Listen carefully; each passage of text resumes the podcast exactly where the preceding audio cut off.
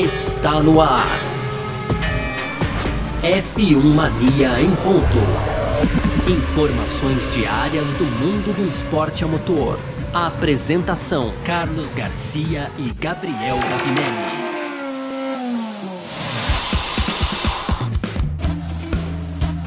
É isso então, valeu, vamos nessa! Tá no ar aqui mais uma edição do nosso podcast F1 Mania em ponto, sempre para você aqui de segunda a sexta, trazendo um resumo do que tá rolando aqui no mundo do esporte a motor, tá certo? Conteúdo do site f1mania.net. Entra lá também para ficar ligado em tudo que tá rolando no mundo do automobilismo. Aproveita para seguir a gente nas redes sociais aqui também, no Twitter, no Facebook, no Instagram, sempre procurando por site F1 Mania. Pode fazer aí também a sua inscrição no nosso canal do YouTube, você pode ativar as notificações no seu agregador de podcast e tudo mais. Muito prazer, eu sou Carlos Garcia e aqui comigo ele, sempre Gabriel Gavinelli. Fala, Gavi! Fala, Garcia, fala pessoal, tudo beleza? Pois é, Garcia, hoje dia 21 de janeiro, quinta-feira, cara, e a gente tem alguns destaques aí. É, o, o grande destaque do dia, sem dúvida nenhuma, foi a confirmação da Honda, né, da Red Bull e a Honda. Então, a Red Bull confirmou que a Honda vai ser mesmo fornecedor de motores dele deles, né, em 2022, Garcia, uma coisa que era um perigo aí do grid que estava rolando, então hoje a gente tem essa confirmação, né?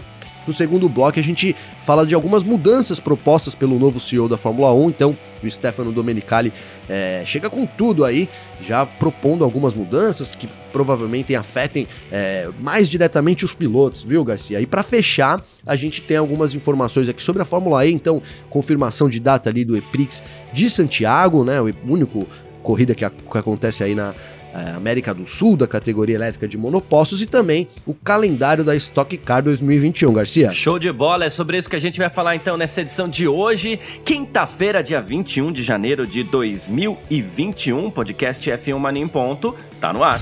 Podcast F1 Mania em ponto.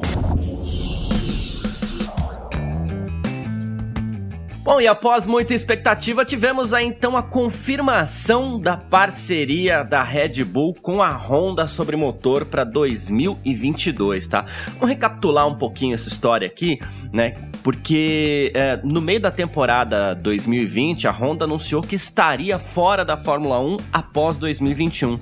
Então ela veio estreitando essa parceria com a Red Bull, né, com a Red Bull e com a Toro Rosso, que virou depois também a AlphaTauri, né? Mas aí do nada a Red Bull acabou ficando, digamos assim, a pé, né? Mas foi foi costurado um acordo lentamente ali para que a Red Bull continuasse usando os motores da Honda, mesmo que a Honda estivesse fora da Fórmula 1, então você pode, sei lá, rebatizar o motor, você pode chamar de Red Bull Power, alguma coisa assim, mas é. É, ainda seria uma unidade da Honda, né? E para isso faltavam alguns acordos ainda entre a empresa e a Honda. Entre esses acordos, né, tem uma negociação que corre por trás também para que o desenvolvimento dos motores seja congelado a partir de 2022. Isso facilitaria um pouco a vida da Red Bull, que não teria que investir tanto dinheiro dinheiro no desenvolvimento do motor, já que o desenvolvimento seria congelado. E hoje saiu esse acordo, né? O Helmut Marko, que é consultor do grupo, confirmou que a Red Bull chegou a um acordo com a Honda para usar esses motores a partir de 2022. Assim, sem a montadora por trás, a gente até teria algumas dificuldades a mais, mas caso o desenvolvimento desses motores seja mesmo congelado, acho que a Red Bull pode ficar tranquila, porque né, nas duas últimas temporadas aí a, Honda mostrou que tem um, um bom motor, né, Gavinelli? Ah, sem dúvida, Garcia. É, eu acho que foi a, a a melhor das soluções para Red Bull, né? Tendo em vista, claro que o melhor seria a Honda ficar, permanecer ali no esporte e tudo, né? Mas tendo em vista uhum. que eles já anunciaram a saída, que inclusive a gente falou algumas vezes aqui entre as indas e vindas da Honda, né, Garcia? Então, não tá nem descartada a possibilidade de, de repente deles voltarem aí em 2026, 2025, né? Com a nova regra de motores, a gente tem aí a Fórmula isso. 1, na verdade isso não é oficial, eles planejam, né, uma nova motorização aí também é, para essa data que eu disse, então eles podem sim retornar. E aí, com essa situação na mesa, então o melhor que poderia acontecer ali, sem dúvida nenhuma, para a equipe lá de Milton Keynes era manter a parceria deles com a Honda, cara. E a gente tem esse anúncio. É, e, e, assim, quero puxar é, pra, até num, num, comentário que a gente colocou ontem, né? É, da, da, como a Red Bull vem crescendo também, né, Garcia? E como isso é importante para dar mais tranquilidade, assim, para todo o ambiente, né? Não só os pilotos, mas ali é, todo o ambiente Red Bull acaba começando o ano, assim, digamos que é, 100%, vou colocar isso, talvez ali, não, não sei se 100%, isso. né, Garcia? Mas é, com, com os objetivos ali praticamente todos concluídos, eles têm de novo então um bom segundo piloto ou uma para quem fica bravo aí quando diz que o Pérez vai ser o segundo piloto, que eu já recebi aqui, viu, Garcia? Mas assim, então que eles têm uma boa dupla de, de pilotos, né? Uma dupla melhor do que o ano passado, também o caso do motor resolvido, cara. É, então, então é isso, o melhor das soluções aconteceu para Red Bull e cara, eu fiquei pensando no nome também o que, como que poderia ser esse nome do motor, né? Poderia ser, é, sabe o que é? Lógico que é uma brincadeira, mas poderia ser Give You Wings, né? Entendeu? Não é? Ó, Red Bull Give You Wings, cara, seria perfeito aí, ó, o nome do motor. Mas provavelmente eles tentem até vender isso, né, Garcia? A gente sabe, durante um tempo, por exemplo, a, a Tag Heuer foi quem nomeou o motor da Red Bull e eles pagavam por isso, né? Então, além de tudo, é, abre essa possibilidade aí também de, de, de ganhar um a dinheiro. A Williams, que chegou a usar. A Williams chegou a usar o Mecha Chrome pro motor da Renault, quando a Renault deixou a Fórmula 1 também, sim, né? Sim, sim.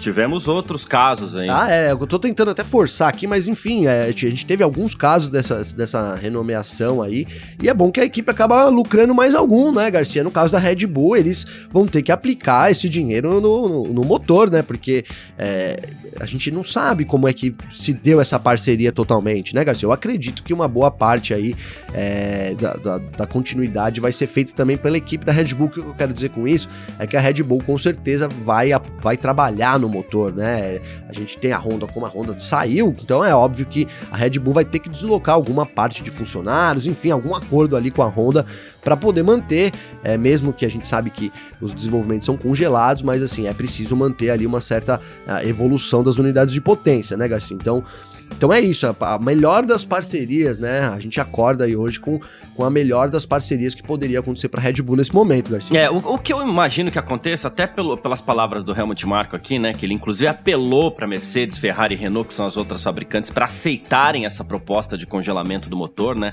Ele até falou assim: ah, tudo tá acertado entre Red Bull e Honda, o momento é esse, só não há acordo até que tenhamos uma prova escrita da FIA que o congelamento no desenvolvimento do motor estará em vigor. Então a gente fica esperando que a, de a definição deve acontecer já na própria próxima semana, segundo o próprio Helmut Marko. O que acontece, o que deve acontecer nesse momento?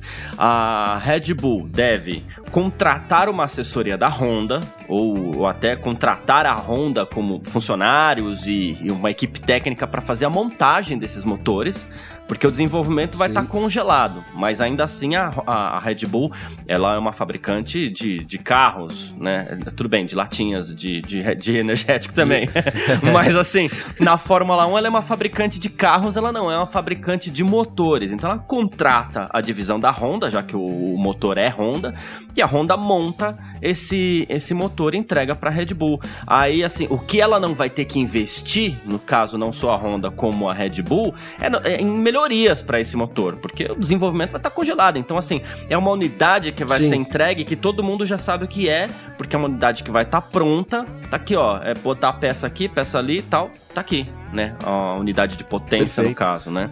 Então, a, a, o gasto que a Red Bull teria seria esse. Não que seja um motor barato. Um, uma unidade de potência de um carro de Fórmula 1 é caríssima, né? Mas é... Milhões, é... né, Garcia? São milhões, 100 milhões, né? Já teve um, um, uma, uma, matéria aí falando sobre esse número, é. né? Acho que gira em torno de 100 milhões, cara. É então, muito dinheiro, e sai né? muito mais caro ainda se você tiver que desenvolver melhorias, né? Então, é por isso que a, a Red Bull agora precisa desse acordo com as outras montadoras para que ela compre o motor pronto da Honda e o ponha no carro e saia usando. Né? E acho que não, não deve ser tão difícil, porque a gente chega num momento é, onde Mercedes tem um bom motor, a Renault tem um motor interessante. A Honda tem um motor é, que é interessante ali também. A gente fica com a dúvida da Ferrari, porque a Ferrari, a Ferrari Exato. teve um motor muito. apresentou um motor, é, digamos assim, de uma especificação anterior na temporada 2020. Esse motor 40 cavalos é, mais fraco que, que os demais. E, e assim, só que ela promete apresentar um motor renovado já para essa temporada de 2021. Se esse motor der certo, né? Ótimo, a gente tem um desenvolvimento congelado por um motor, uma era de, de motores que não deu lá muito certo também. Eles, a Fórmula 1 não foi muito feliz, digamos assim, é, nessa era turbo híbrida. E, mas se as quatro tiverem com um desempenho equalizado, mais ou menos entre elas ali, dá para você desenvolver, dá para você congelar o desenvolvimento. Todo mundo vai gastar menos, todo mundo vai investir mais no carro e vai ficar mais fácil, inclusive, para todo mundo é, respeitar o acordo, os acordos financeiros que a Fórmula 1 quer fazer, de teto orçamentário e tudo mais. Então, Garcia, é, é bem colocado isso, né? É, na verdade, a gente teve uma, essa, essa novela, virou uma novela um pouco já também, esse congelamento dos motores, né? Porque ah, né, em primeiro momento, isso lá em, em 2020 ainda, né? É, a gente teve, então, todo mundo contra aí, né? Todo mundo ficou contra esse congelamento dos motores, principalmente a, a, a Ferrari, né? E a, a Mercedes uhum. ali até. Que tem voz forte na Fórmula Isso, e, e, tem, tem o veto ainda, né, Garcia? Então a Ferrari poderia é. simplesmente.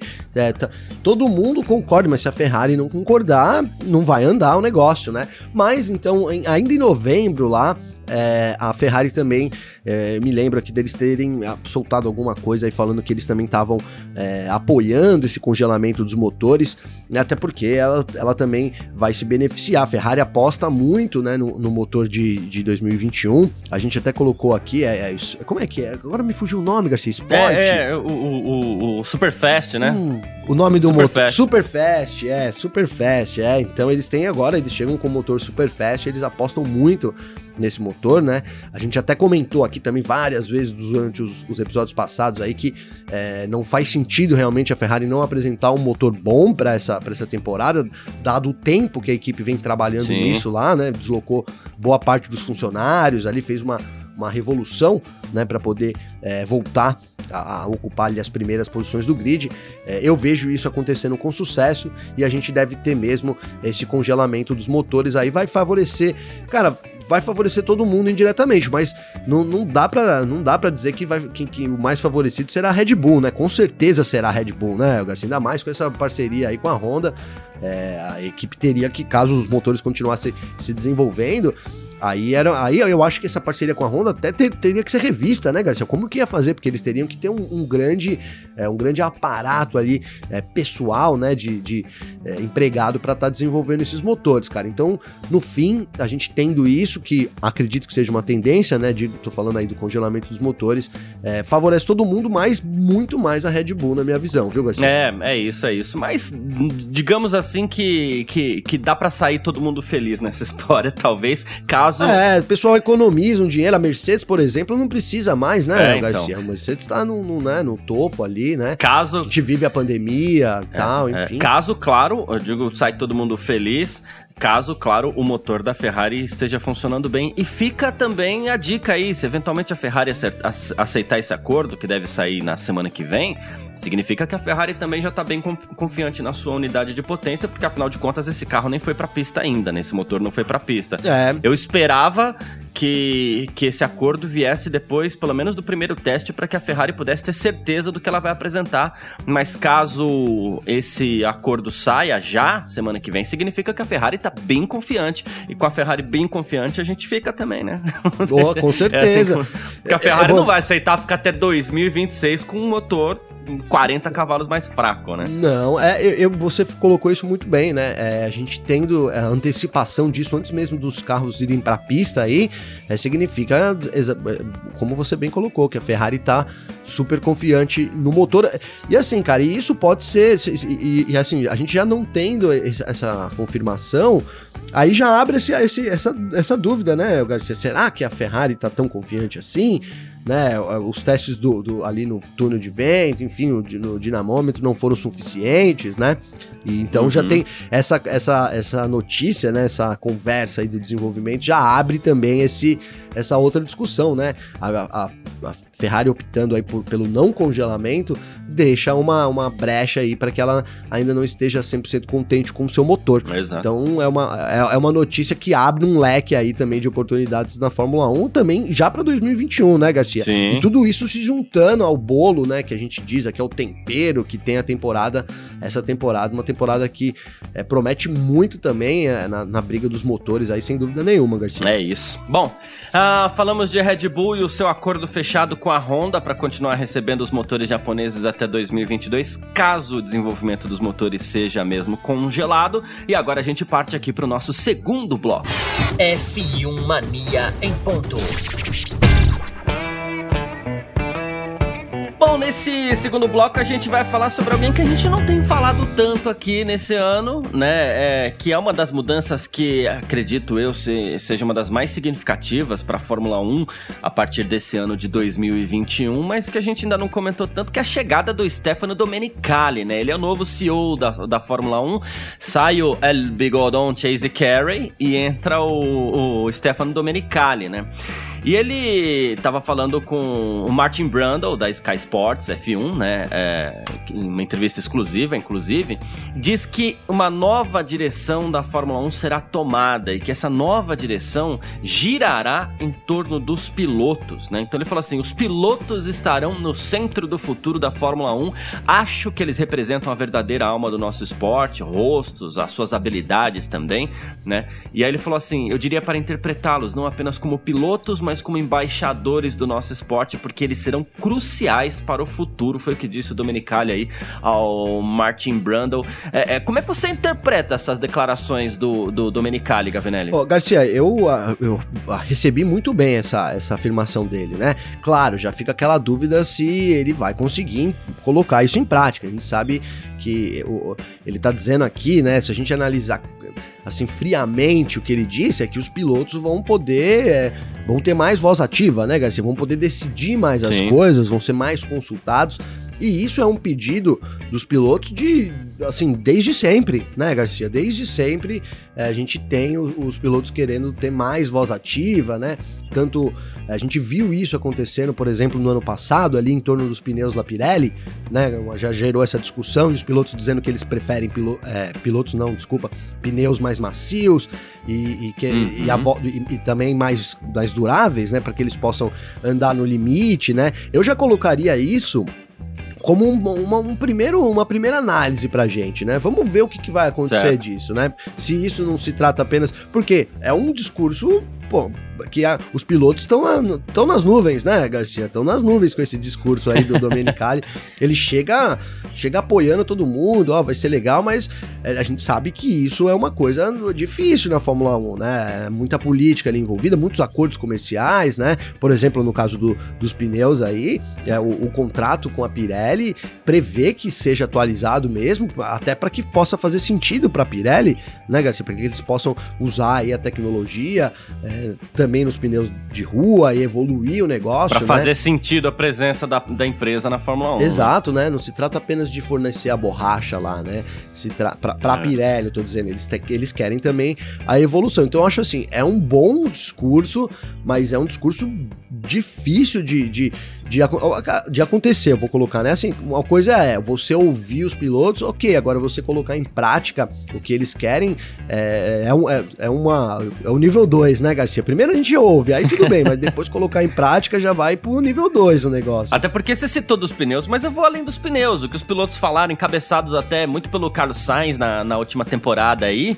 os pilotos falaram muito de, ó, as pistas precisam ter mais brita, a gente quer Sim. pistas para pilotagem de verdade, e tal. Então, se você fosse colocar os pilotos no centro de tudo, você teria que ouvir os pilotos nesse sentido também, né? Então, por exemplo, digamos que mais pistas como Portimão teriam chance de entrar e, e, e menos pistas e, e mais pistas com como Abu Dhabi, por exemplo, ficariam com dificuldade para permanecer se fosse assim. Claro que a gente sabe que, que eu tô simplificando, porque não é assim que funciona. Mas se fosse para colocar os pilotos tão no centro assim, então ano que vem é, é a gente correria em Mugello, Portimão, é, sei lá, Istambul. Não correria em Paul Ricard, não, né? não correria em Paul Ricard, nem Abu Dhabi, sabe?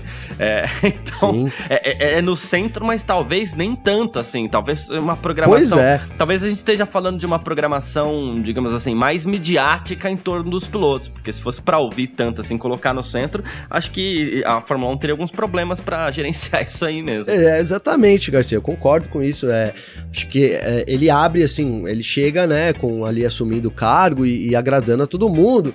Né, ele fez. A gente falou, a gente espera muito, né, do Domenicali. Eu espero muito, né, Garcia? Porque a gente teve aí uma época com o Chase Carey e, e assim, deixou muita dúvida sobre é, não vou dizer sobre a competência, né? A postura do Chase Carey não era agradável, digamos assim. Exato, assim. exato. A postura do Chase Carey não era agradável. Ele era, né? Eu vou usar o nosso exemplo aqui, né, Garcia? Fora outras coisas que aconteceram, mas a gente teve ali é, no fim do ano, no, no meio pro fim do ano, Chase Carey mandando uma carta aqui pro governador uhum. do Rio, pressionando para que a gente, né, para que a gente tivesse a, o, o, a corrida ali em, em, em, eu ia falar Jacarepaguá, né, Garcia? ali no, na floresta do, do Camboatá, né? Por isso que eu confundi o Camboatá com o Jacarepaguá, né, boa. Garcia? Mas ali, mas ali em Deodoro. E, enfim, cara, aquilo pegou muito mal para mim. Eu já via o, o, o Carrie assim com, com meio meio de trás, assim, meio com desconfiança, sabe, Garcia? Por, por causa desses acordos, né, que a Fórmula 1 vem, vem fechando é, totalmente, a gente vê, né, que é totalmente em função do dinheiro, isso é, é, necessário. Isso aí eu tô falando de corrida, por exemplo, na Arábia Saudita, né, Garcia, uhum. que, que, a gente não tem, não tem tradição do automobilismo, não tem é, nem a pista direito, né, não tem nada, vai ser feita uma pista ali na cidade, e aí é, é uma, eu, eu considero uma Só uma coisa barra, não né? falta lá que é polêmica. Então, Garcia, então, assim, é uma forçação de barra. A gente tem várias corridas fora aí, os caras vão lá por causa.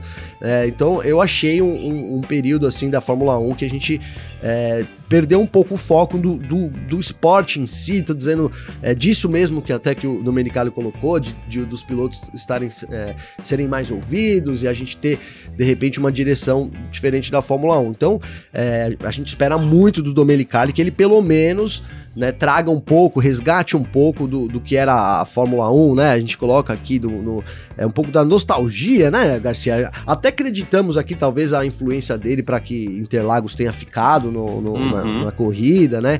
Então a gente espera muito dele e ele começa bem. É, acho que ouvir os pilotos é fundamental, sem dúvida nenhuma, mas eu desconfio de, de como que eles vão conseguir colocar essas, essas todas essas exigências, né? Então, ou, ou dicas, ideias dos pilotos em prática, é, dado que a Fórmula 1 é muito engessada em todos os acordos que ela já tem aí, Garcia. É, como você falou. E até porque a temporada 2020 ela acabou trazendo essa pressão para a Fórmula 1 também, já que a, a, as pistas alternativas que a Fórmula 1 visitou é, mostraram que tem show por trás. A gente falou sobre isso aqui. O que justifica é o show, o que justifica é piloto andando bem, andando Sim. lá na frente, disputando por corrida. É tudo isso que justifica a Fórmula 1. Inclusive, é tudo isso que possibilita que lá na frente a Fórmula 1 feche. É, acordos interessantes financeiramente, como é esse de Abu Dhabi, por exemplo, sabe? É, é foi isso que tornou a Fórmula 1, transformou a Fórmula 1 numa grife pesadíssima como ela é hoje em dia, mas hoje para você poder fazer um acordo, você tem que chegar, por exemplo, a 25 corridas, já é um absurdo a gente chegar a 23, Sim. é um absurdo.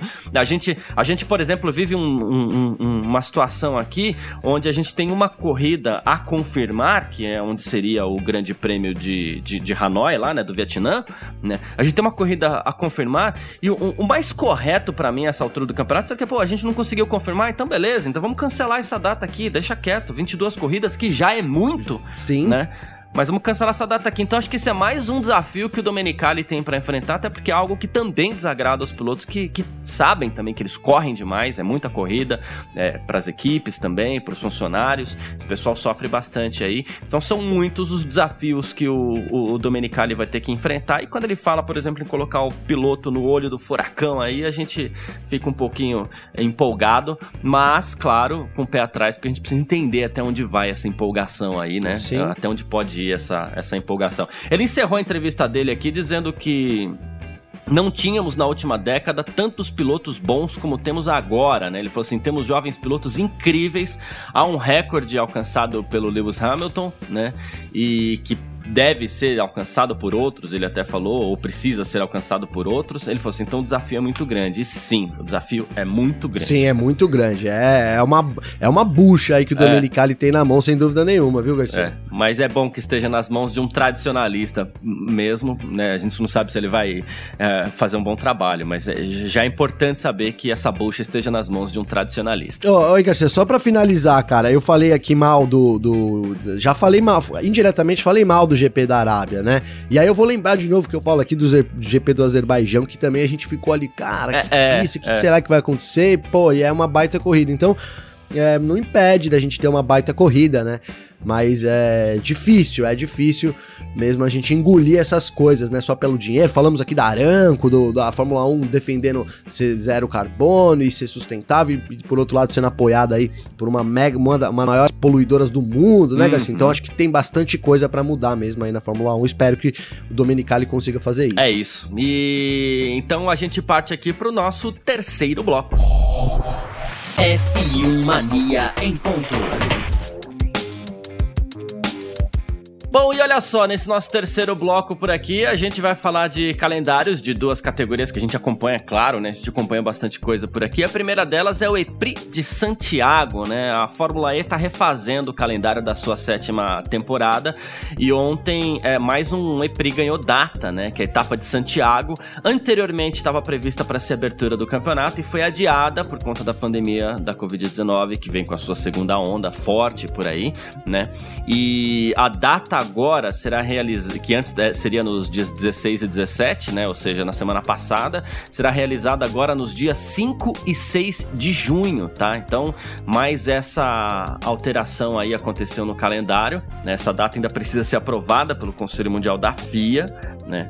E, enfim, mas aos poucos esse calendário vai sendo remontado também, né? Com a abertura que vai acontecer em Diriá, na Arábia Saudita, nos dias 26 e 27 de fevereiro. Então, Garcia, a, a, a Fórmula E ela tem um desafio maior ainda, porque as corridas são todas realizadas em circuitos de rua, né, cara? Então, e com a pandemia é. acontecendo, aí fica complicado mesmo você, é, você, porque você meio que invade ali o centro da cidade, né? Os autódromos é, eles são um pouco mais afastados, queira ou não, é difícil a gente ter um, um autódromo ali. Acho que o Interlagos talvez seja um autódromo é, bem no centro da cidade ali, né?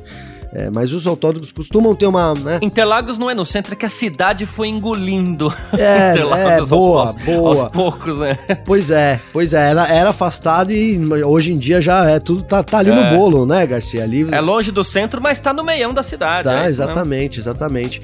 E, e a Fórmula E ela corre exatamente, na, então ela interdita as ruas, tudo isso e isso é um grande problema quando você tem aí, né, você atravessa uma, uma, uma pandemia muito grave, cara. Agora, o que eu, o que eu vejo com, com bons olhos é assim, é, a Fórmula E ela parece ser muito realista, né, cara?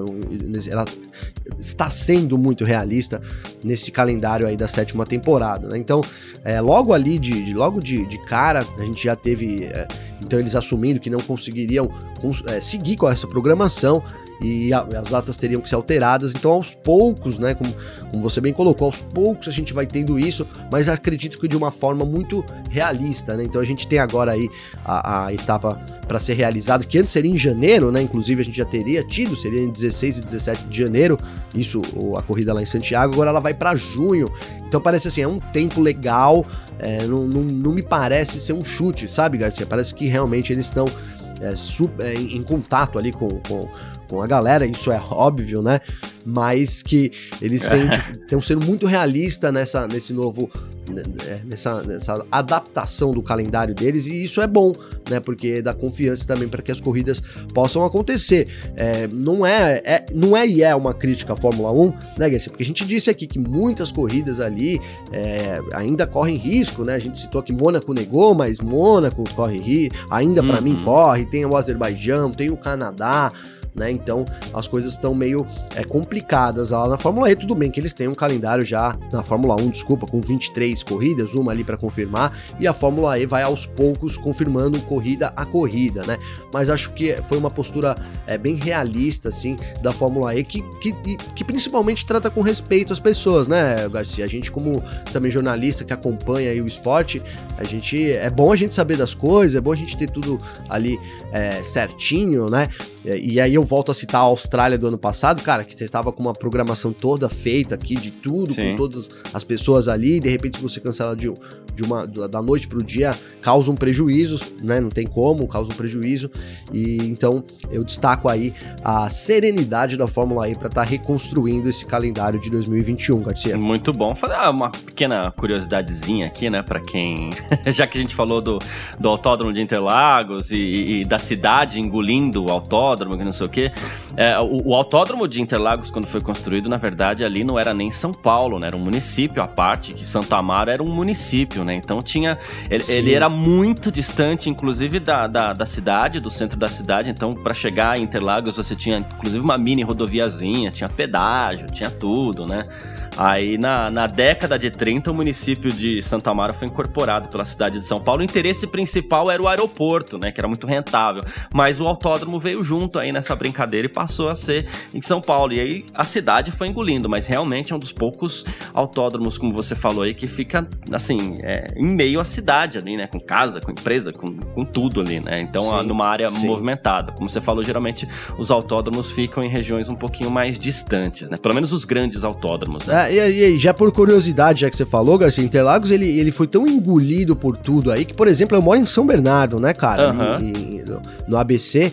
E se você for por trás ali, né? Ali pela, pela região ali da, do, de Diadema, ali, né? Por trás ali do, do, autódromo, não pela frente, cara, da minha casa é 25 minutos também. então você vê né? que tudo virou um bolo, né? É. Ali, né? A cidade toda é, cresceu, o ABC Paulista também cresceu.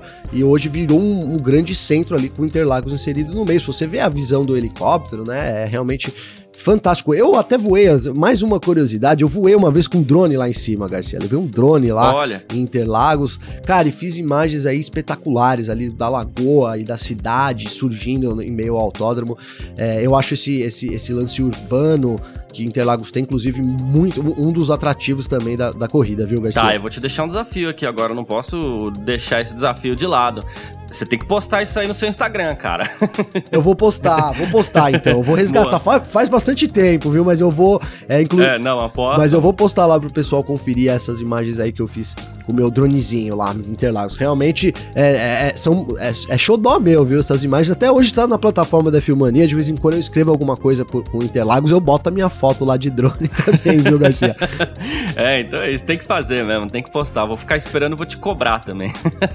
não, pode deixar. Eu vou, vou lembrar aqui, vou postar pro pessoal ver lá. Boa. Ver se curtiu ou não, se ficou boa ou não. Show de bola. Tem mais uma aqui pra gente contar pra você. O, o saiu ontem aqui também o, o, o calendário da Stock Car, né?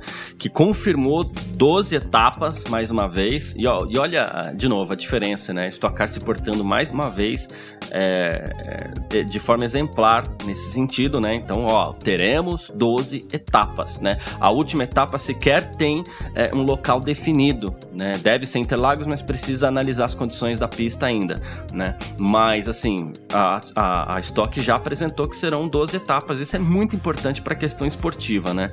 Ah, teremos, em, Total. Teremos em 28 de março Velopark, é, teremos em 25 de abril Londrina, 16 de maio Interlagos, 20 de junho Goiânia, 11 de julho Cascavel, 22 de agosto Curitiba, 19 de setembro Santa Cruz do Sul, 24 de outubro Velotitá, dia 21 de novembro Goiânia e 12 de dezembro vai ser a última etapa, uh, junto com a Fórmula 1 novamente, né? As duas categorias vão encerrar no mesmo dia. Deve ser Interlagos, porém fica ali o a confirmar por enquanto, a definir na verdade, né? Teremos aí em seis dessa, em não, deixa eu contar direito aqui, ó, em uma, duas, três, quatro, cinco, seis, sete, oito dessas 12 que eu falei aqui teremos a Stock Light também. Sim, Garcia. Então, é, é, a Stock Car segue esse, esse, esse lance que eu falei da Fórmula E. É, muito, muito sereno no, na escolha do, do, do, calendário, Garcia. A gente teve uma primeira confirmação das datas, né? Então, algum tempo atrás aí.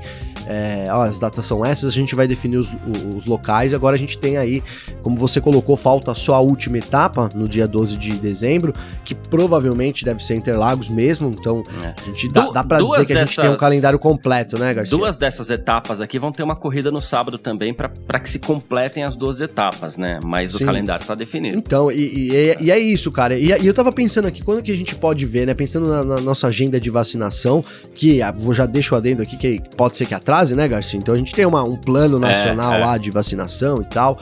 E a gente, eu aqui no caso, seria aí um, um dos últimos a ser vacinado, né, Garcia? Ali, um pouco antes do, do pessoal de 0 a 28 anos, porque eu não tenho mais 28 anos, né? Mas enfim, cara, aí me, eu olhei aqui, ó, por exemplo, ó, ó, as etapas aí de de repente tá no certo ali no Velocitar, Goiânia, é, e a própria decisão já a gente poderia imaginar talvez um público cheio, alguma ou, ou que não cheio, né? Obviamente não 100% da capacidade, mas já dava para começar a imaginar esse, esse, retorno aí do público, da imprensa, enfim, uma coisa que a gente tá sentindo falta também aqui. É isso, perfeito. Bom, quem quiser trocar uma ideia com a gente por aqui, mandar mensagem, quem quiser criticar, elogiar, perguntar, pode mandar mensagem nas minhas redes sociais pessoais ou nas suas também, não é, Gavinelli? Como é que faz para falar contigo? Sim, Garcia, só acessar então meu Instagram, Gabriel Gavinelli, com dois L's, Boa. manda uma mensagem lá pra gente, a gente troca uma ideia. Aí tiver alguma sugestão também, quiser que a gente comente algum tema, né, Garcia? Alguma Boa. pergunta, aí começa a mandar pra gente, pra gente selecionando aqui já também. É isso. E quem quiser conversar comigo, vai lá no meu Instagram, carlosgarciafm, ou então no meu Twitter, que é o carlosgarcia.